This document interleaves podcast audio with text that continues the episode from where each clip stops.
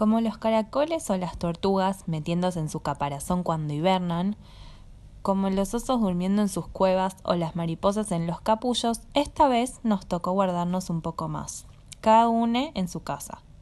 Quizá cocinaron alguna deliciosa torta de colores o un pan de burbujas gigantes y olorcito a despertar. ¿Escuchan sonidos que antes no escuchaban? Nuevos pajaritos, menos bocinas, ¿Ven la calle o las nubes desde la ventana o alguna terraza o balcón? ¿Probaron saludar a sus vecinos desde ahí? ¿Habrán aparecido nuevas criaturas asombrosas? ¿Y si jugamos a inventar historias? ¿Podrían contarnos sobre esas nuevas cosas que aparecieron ahora que estamos en casa? ¿O quizá contar lo que creen que está pasando afuera?